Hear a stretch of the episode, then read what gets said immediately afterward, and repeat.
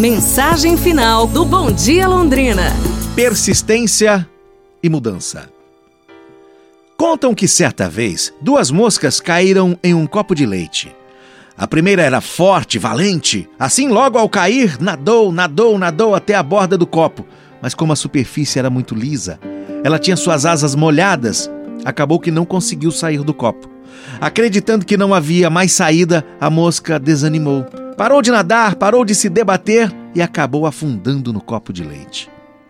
Sua companheira de infortúnio, apesar de não ser tão forte, era tenaz Continuou a se debater, a se debater e a se debater e a se debater por tanto, tanto tempo que aos poucos o leite ao seu redor, com toda aquela agitação de suas asas, foi se transformando e formou-se um pequeno nódulo de manteiga, onde a mosca tenaz conseguiu com muito esforço subir e dali alçar voo para um lugar seguro.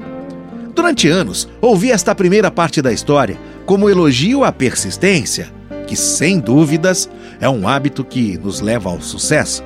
No entanto, tempos depois, a mosca tenaz, por descuido ou por acidente, novamente caiu no copo.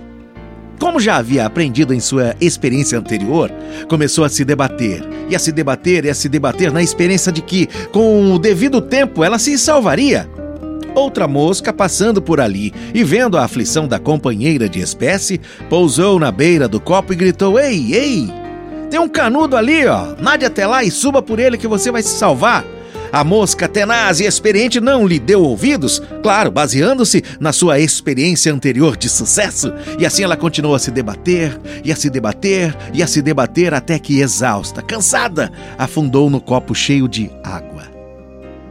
Quantos de nós Baseados em experiências anteriores, deixamos de notar as mudanças de ambiente e ficamos nos esforçando para alcançar os resultados esperados até que afundamos na própria falta de visão.